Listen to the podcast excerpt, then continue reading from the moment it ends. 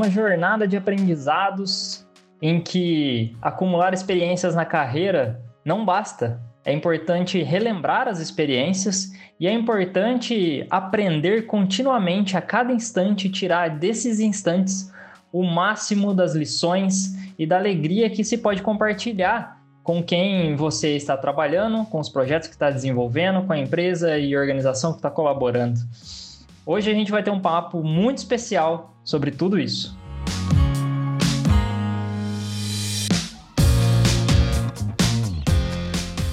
Mas antes de começar aqui o nosso podcast, um lembrete especial. Não se esqueça de assinar a nossa newsletter no institutoanga.com.br para você ficar por dentro de todas as novidades do Instituto Anga e de nos acompanhar também no Instagram. Temos muito conteúdo acontecendo lá toda semana, um espaço muito legal para você interagir, trocar ideia com a gente e para a gente aprender juntos e juntas. O arroba Instituto Anga no Instagram, então segue a gente lá.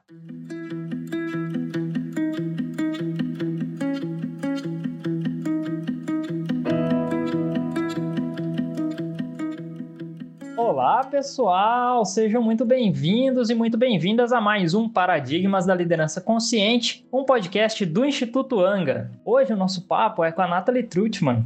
Ela que já liderou várias iniciativas educacionais inovadoras que tiveram um impacto muito importante no ecossistema brasileiro, como a direção de inovação da FIAP, participou de transformação de proposta educacional da faculdade, é, na qual liderou a entrada da Singularity University no Brasil, foi a primeira embaixadora para a Singularity University no Brasil, é, e muitas, muitas outras experiências muito especiais. Sua mais recente conquista foi a jornada que começou com a idealização e a construção da Hyper Island no Brasil, trabalhando nas jornadas de transformação digital de clientes como Itaú, Gerdau, Nestlé, Unilever, Philips, Red Bull, é, SAP, Oracle e tornando o hub da, das Américas no mais importante das empresas, o que a levou a ocupar o rol de CEO global. Hoje, ela é head de growth da César e vai trocar uma ideia muito especial com a gente aqui. Augusto Júnior e Nathalie já estão aqui prontos para esse bate-papo e nós esperamos que você curta muito porque está muito especial. Então vamos nessa?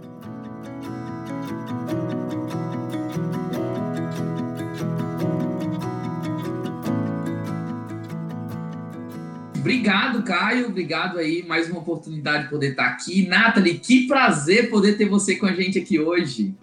O prazer é todo meu, Guto e Caio. Muito feliz de poder compartilhar com vocês hoje. Nathalie é uma pessoa que eu admiro muito, respeito muito a trajetória. A gente se conhece há bastante tempo, né, Nathalie? Então, tem sido uma jornada de aprendizado muito boa, assim.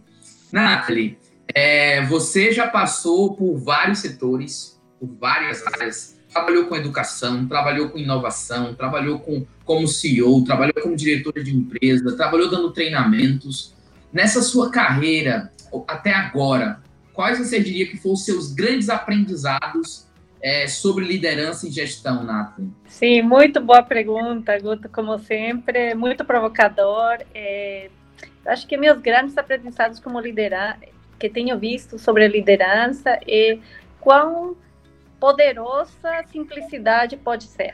E quão forte é o aprendizado que a gente leva, que vai além das palavras de um líder. Né? Então, no meu caso, eu tive uma grande sorte de poder trabalhar para pessoas que considero grandes líderes e aprendi muito através não só do que falavam, mas dos comportamentos. Né? E também tenho visto quão poderosa é uma liderança que se é boa, pode mexer com montanhas e com os corações das pessoas. Uau, uau. É, é, muito louco isso, né? Eu tive uma amiga que ela teve uma liderança tóxica, ela passou por uma experiência de ter um líder tóxico. E ela falou assim, Augusto, é incrível o quanto atrofia o ser humano você ter um ambiente de trabalho tóxico, você trabalhar com pessoas, com líderes que não te inspiram, né? A gente acha que isso é bobo, mas isso faz a diferença, né, Nath? Ah, faz toda a diferença. Eu também tive o privilégio de trabalhar com líderes tóxicos, né? Tem que passar do tóxico para saber o bom. Né? E realmente faz toda a diferença, né? Você percebe. Porque eh, no final do dia queremos sentir que conectamos, eh, queremos sentir eh, esperança e quando a gente está na frente de um grande líder, ele te dá esperança na, na raça humana, né? Que, que você pode achar muitas coisas boas é, nas pessoas, ou muitas coisas ruins, se você está no lugar tóxico. Sim, sim, sim. Eu, eu lembro que você contou uma história de uma liderança super inspiradora que você teve e que mudou sua vida. Queria que você compartilhasse aqui com o pessoal, acho que vai ser muito inspirador trazer um pouco dessa reflexão.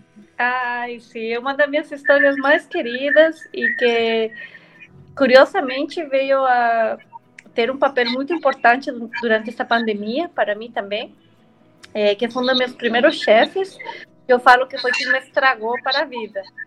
É, porque era muito jovem, muito inquieta, muito impaciente.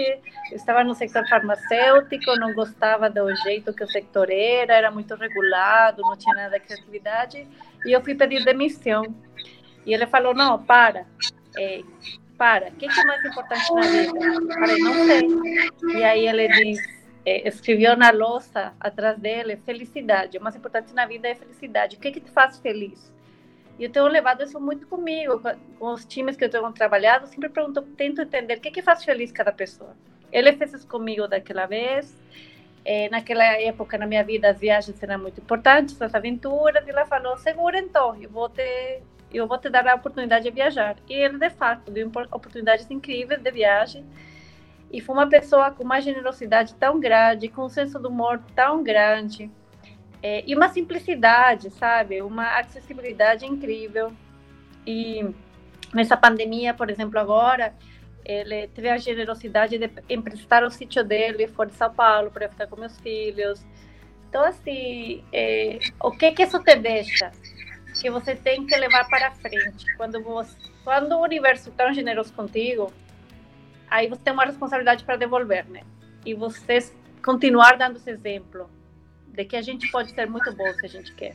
E, e, e é louco, Nath, porque não sei se aconteceu com você, mas na minha experiência, é, ser uma boa liderança tem menos a ver com QI, com capacidade cognitiva, e mais a ver com interação humana, com quanto essa pessoa se importa de verdade com as outras pessoas, né? Sim, exatamente, né? É, porque muitas vezes sem querer generalizar, mas às vezes se você tem é, o QI muito alto e se você conquistou muito sucesso muito rápido, o poder pode ir um pouco para a cabeça, né? Ou você pode é, esquecer de ter paciência com as pessoas, ou sentir que tem que intimidar as pessoas é, para conseguir resultados, né? Em vez de focar em como que eu entendo o que que mexe com essa pessoa, o que que pode fazer ela mais feliz, mais empolgada de vir para o trabalho, para que cheguem melhores resultados, né? Para criar um clima gostoso. Sensacional, sensacional, Nathalie. Quando eu falei para uma amiga que ia te entrevistar, ela falou assim: Ah, Nathalie, eu tive um curso com ela de transformação digital, que mulher incrível e tal. E eu não podia deixar de perguntar isso, Nath. Você, por muito tempo, trabalhou na Hyper Island, liderou a Operação Brasil, América Latina, depois global. Quando se pensa em transformação digital, né, e nesse mundo de transformação, o que, é que você percebe que são os principais, é, as principais barreiras para que as empresas consigam trazer essa transformação digital? Sim, a principal barreira continua sendo os desafios adaptativos não tecnológicos, né? São nossos comportamentos, os medos, é, é, essa capacidade de abrir mão da segurança, de entender que não precisa de um plano perfeito para validar uma ideia, que é melhor se abrir e experimentar, que mesmo que seu experimento não dá certo, não quer dizer que não deu certo, o que, que se aprendeu através do experimento, o que, que se ganhou, o que, que o time sentiu. É, é adaptativo, né? A gente não está acostumado. Eu, e eu sinto que essa pandemia veio a trazer tão forte para todos a lição que de verdade a gente não controla, né? E os melhores planos caíram. E mesmo nesse momento, né? Quantas vezes as empresas tiveram que revisar seus planos e ainda não sabemos o que vai dar certo o que não vai dar certo, né? Cada semana é uma semana, tem que estar se revisando todas as semanas e, e se abrindo, porque... E aí você vê como players muito fortes e rápidos têm conseguido se mexer e outros não. Então é comportamental mesmo o desafio que a gente tem. E você, você estudou e também teve experiência nas melhores universidades e escolas de negócios do mundo. o que você entende que é a forma, a nova forma de treinar pessoas? Assim, qual, qual é o futuro do treinamento, desenvolvimento humano? O que é que você entende que, meu, falta isso aqui para que as pessoas de fato causem impacto por meio desses treinamentos, desenvolvimento, né? Ah, Augusto, que boa pergunta. Eu acho que tem muitas cabeças nesse momento fazendo essa pergunta, né? É, e eu acho que não é mais o rol do treinamento, é, é o rol que todos nós temos como indivíduos, né? Atrás de quais experiências que nós corremos atrás e para quais experiências nos abrimos. Um treinamento, óbvio, que pode nos ajudar, eh, eh, nos permitir ver eh, ferramentas, ver outros ângulos, mas quão longe a gente leva a gente mesmo, né? E quanto a gente se observa e se permite e se desafia, né? É, o tal do autodidatismo, né? Eu acho que essa é uma das maiores competências que a gente pode ter hoje em dia. E você não vai ir em um treinamento para aprender sobre autodidatismo, né? Tem que ter isso dentro de você. você. Não faz sentido, né?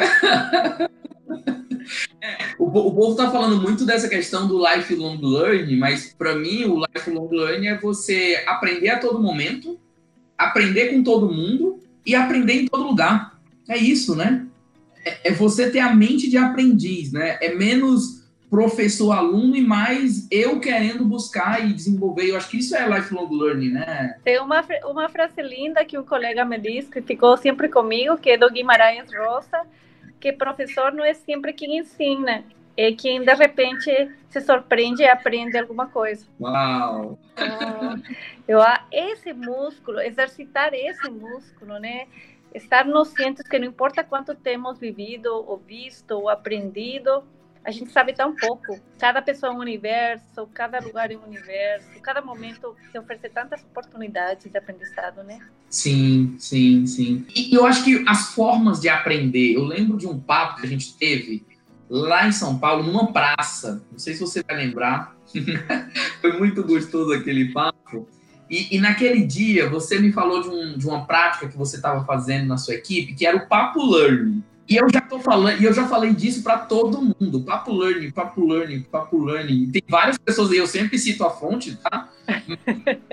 eu queria que você falasse o que é isso, como foi que surgiu. E, e a gente está falando de aprendizado, de troca de aprendizado. Me fala um pouquinho disso nesse contexto, Nath. Ah, sim, a palavra surgiu. Eh, eu tinha uma coluna naquela época no meio mensagem e escrevia uma vez por mês, eu acho. E aí eu estava pensando o que, que ia escrever, né, esse mês, e aí eu tinha tido um almoço muito interessante com o líder de uma empresa que eu tinha aprendido muito no almoço, né, aí eu saí e pensei o papo learning, né, é, a gente tem tanta troca numa conversa, né, como também tem muita troca quando você vai a um congresso, como quando você vai num curso, quando você lê um livro, né? Tantas fontes, né? De onde a gente aprender, se a gente quer enxergar com esses olhos. E como foi que você colocou isso no seu time? Eu lembro que vocês colocaram lá na, na, no time que vocês tinham uma vez por semana, tinha um tempo lá que ah, você. Sim, sim. O que a gente fez era porque, como um, um dos valores era o lifelong learning e eram muitas pessoas curiosas, é, que estavam sempre procurando novos conteúdos e tal, uma vez por semana a gente tinha, sexta-feira às sete da manhã, uma sessão para aprender algo novo. Então, alguém do time compartilhava ou conteúdo que tinha visto num congresso, ou algum livro que tinha lido, ou um curso que tinha feito, ou a gente chamava alguém externo para compartilhar com a gente também. Isso é fantástico, Nath. Eu, eu, eu, depois daquela conversa, eu estruturei, eu tenho várias conversas, vários papo learning. A pessoa não sabe, mas eu estou indo para conversar com ela para aprender. Eu saio com minhas anotações, porque eu acho que ter, ter isso, né? Eu acho que o aprendizado precisa de método, né? Precisa de sistematização a todo momento a gente está aprendendo. Eu lembro que eu, a gente foi dar um treinamento, acho que o cara até estava comigo, lá na Endeavor, e, e, e, eles falaram o seguinte: quem entra aqui aprende muito. As pessoas não percebem que estão aprendendo, Augusto. A gente quer que você facilite um encontro onde as pessoas percebam que estão aprendendo. É só isso. Tipo, porque o aprendizado vem da prática, né? Vem do dia a dia. E, e se você sistematiza, e aí o Papo Learning eu acabei sistematizando e hoje é uma das ferramentas que eu uso de autodesenvolvimento, assim, né? É muito bom, né? E especialmente procurar pessoas com mais experiência que a gente, né? Ou nem com mais e com menos, né? Com experiências diversas, né? É, às vezes é um ponto de vista diferente. É, teve uma amiga, a Daniela, ela é head de recursos humanos numa indústria aqui no interior é, de Campinas, no, não, em Sorocaba. E ela falou assim, Augusto, a gente criou o mentoring reverso. E o que é o mentoring reverso? A gente traz um tema, traz o executivo e um jovem. E o, o executivo faz pergunta para o jovem, não necessariamente achando que o jovem vai ter as respostas, mas ele só quer ver um ponto de vista diferente. E isso amplia as perspectivas, né? Então, Sim. vai ter mais, mais a contribuir ou sabe mais, mas é porque eu olho para um olho, um outro olhar. Ajuda muito isso, né? Se a gente conseguir enxergar, enxergar cada momento como um aprendizado, né? E a vida toda como um experimento, né? Que experimento você quer fazer com a tua vida, né? A vida é uma jornada, né? Eu, eu gosto, você gosta muito dessa palavra experiência, né? Você, você, você gosta muito disso, né, Nath? Porque, assim, o que, o que, que te marcou tanto, assim? Por que, que você, você tem falado muito de experimento, de experiências? O que que te... Ah, acho porque, assim, no final do dia é o único que temos, né? As experiências é o que a gente tem. Então, entre mais experiências e mais diversas a gente acumula, mesmo que não façam sentido, é, vão ter, vão formando, né? Que nem uma escultura, né? As experiências vão te formando, né? Vai, você vai passando pelas provas de fogo e vai, vai criando um caráter aí, né? Através dessa experiência. Eu tenho um, um outro ponto aqui para conversar contigo. Eu te conheci num contexto onde o ecossistema de inovação no Brasil estava começando a fervilhar. os players estavam se movendo e a gente estava começando a perceber o ecossistema de fato se consolidando. Já estavam lá os agentes, mas não, não tinha essa, essa ponte, não tinha essa conexão assim. E, e, e hoje eu percebo quanto isso faz a diferença, né? Quando você conecta e, e cria um ecossistema, você favorece todo mundo, você muda tudo. E, e, você trabalhou muito tempo com isso, com inovação, mas eu, eu te via muito mais como uma fomentadora de ecossistemas, assim. O que foi que você aprendeu sobre isso, sobre essa questão de inovação no Brasil? Como é que você olha hoje, depois de vários anos, essa questão do, do, do, do nosso ecossistema? Como é que você olha o contexto de inovação no Brasil, Nathalie? Ah, sim, não, tem sido maravilhoso. Essa jornada tem sido incrível. Né? Eu lembro os primeiros encontros que eu tive a sorte de me conectar com as pessoas que estavam organizando esses encontros, que eram na Galeria Ouro Fino. E, e assim, você via o brilho nos olhos das pessoas, empolgação, emoção, todo mundo compartilhando eh, a última descoberta, a última ideia e, desse lugar como isso foi crescendo, como que foram tendo mais eventos, mais encontros, mais gente. Bom, e até o que é hoje, que a gente tem todos esses hobbies hoje, né? Bom, não mais fisicamente pelo momento, mas é, naquela época não, não, não, existiam tantos cases de empreendedores sucedidos, hoje temos tantos cases de empreendedores sucedidos, naquela Sim. época faltavam os cases, né? Dez anos atrás não tínhamos os cases, hoje tem N quantidade de cases, e o que ainda continua é aquela irmandade, aquele brilho no olho. E eu acho que esse, essa convicção muito forte que você não só está fazendo para você, sino que você ser assim faz bem para o todo, né? Uhum. Tem aquele livro The Rainforest, é, como foi criado o Silicon Valley, uhum. falava muito sobre isso, né? Dessa prática Sim. de compartilhar as ideias, dessa prática de ajudar, de conectar, de fazer conexões, é, porque entendia que é algo que que volta, né? É, é que se você está começando um projeto, né? E aí a gente está falando de inovação, mas a gente poderia estar tá falando de finanças, a gente pode, poderia estar tá falando de outros hubs. É, se você quer fazer uma transformação naquela área, você primeiro precisa perceber o que já está acontecendo, né? Tipo, se conectar com as pessoas, porque é, essa transformação é em rede, né? Eu acho que a, a transformação que a gente vai ter no mundo dos negócios, ela não vai ser mais por um super-herói, uma super-heroína. Ela vai ser em rede, né? Em ecossistema. Eu sabe quem que foi um grande professor para mim, é, que me mostrou com o jeito de ser, é, foi o Marcelo Nakagawa. Hum. Eu conheci ele quando eu era headhunter e ele foi um dos candidatos para uma vaga. E ele foi, veio, Ele foi. Aí eu entrevistei ele e ele foi tão generoso com toda a informação que ele deu, ele deu um monte de contatos, de referências, de dicas, tal, assim, de, de outras pessoas que poderiam concorrer para a vaga que ele estava sendo cogitado, né? E ele foi tão generoso com a informação, eu falei, nossa, que... então você vê, você vê um comportamento que te chama a atenção. Eu lembro até pensar, nossa, que incrível, que pessoa mais incrível. Eu falo, é, não tem problema se não consigo a vaga ou não. É. Gosto de conhecer pessoas e se a informação te sirve. E, e ele fez as conexões, ele se deu o trabalho de fazer as conexões para mim depois com as outras pessoas, né? Eu uhum. acho que essa foi a primeira exposição que eu tive a a uma pessoa que vinha do ecossistema e que já vivia desse jeito, né? Que já agia desse jeito. É, e eu lembro que quando eu te conheci, no dia que a gente se conheceu, você me conectou com três pessoas. Você, você pensa conheceu fulano, fulano, fulano. E eu lembro que eu tava até com o Dari uma vez, ele disse assim, ó, tá ali a Nathalie, se tu chegar perto dela, ela vai te... três pessoas. É, eu tenho que retomar mais isso. E eu estava pensando esses dias também que eu tinha que retomar mais isso também do outro jeito, sabe? Por exemplo, chegar até você e perguntar, ah, Guto, me fala que são quais são três pessoas que você tem conhecido interessantes que você acha que eu deveria conhecer? Fazer isso mais proativamente, né? Porque a gente vai se é, quedar nesse círculo de conforto, e é um exercício ativo que a gente tem que fazer, né? E é muito louco quando você conhece pessoas novas, né, Nathalie? Porque o mundo se abre, né? Tipo. São janelas. São janelas. Você, quando você se conecta genuinamente com alguém, nossa, cria mil possibilidades, né?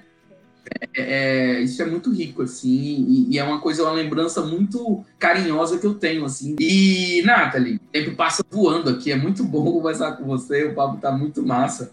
Eu queria te ouvir, a gente, nos últimos papos que a gente teve, você falou assim, Guto, eu descobri, eu tô lendo um negócio sobre Healing Organizations e sobre não sei o quê. Esse podcast, na verdade, vem porque a gente acredita que existe um novo jeito de liderar, um jeito das pessoas que causa impacto e atinge resultados. Eu não estou dizendo que é ruim atingir resultado.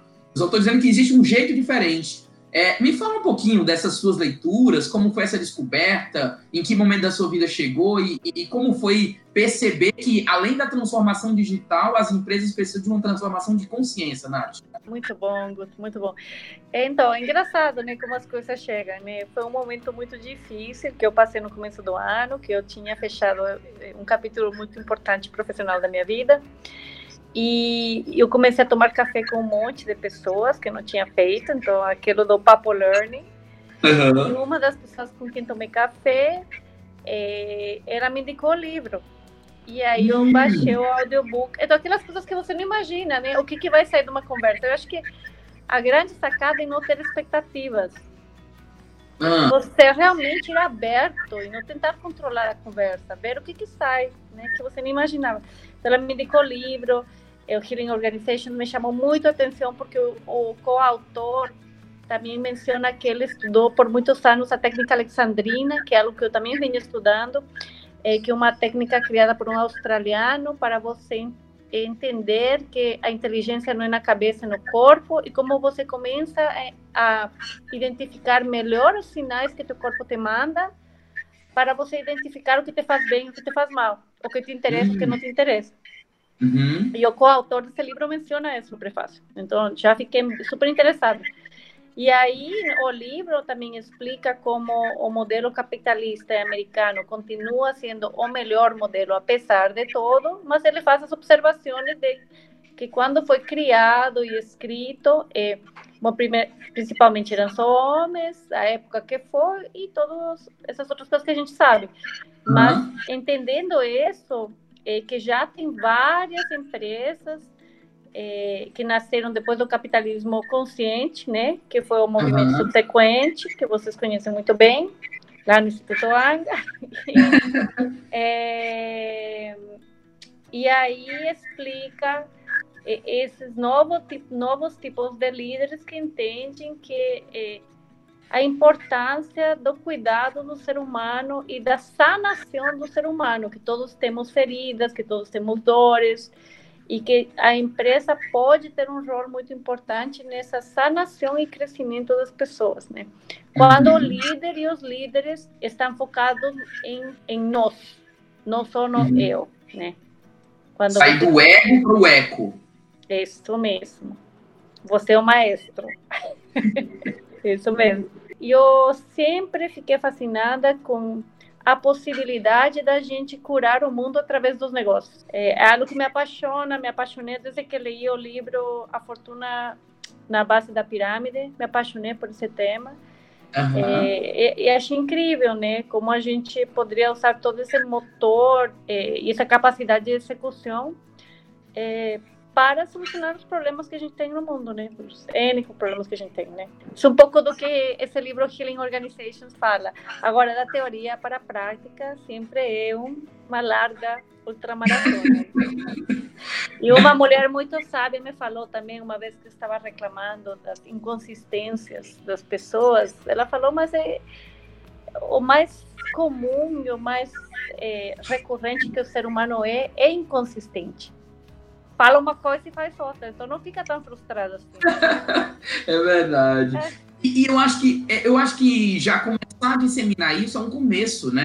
Porque antes, um tempo atrás, nem se falava disso, né? Eu acho que já é um avanço muito grande começar a se falar sobre esse tema, discutir sobre isso, ter rodas de conversa, ter temáticas sobre isso, eu acho que já é um ganho muito grande, assim. Acho que a gente está evoluindo. Eu, eu sou muito otimista, né? Então, assim, eu acredito que a gente está crescendo, a gente está avançando como ser humano. Assim.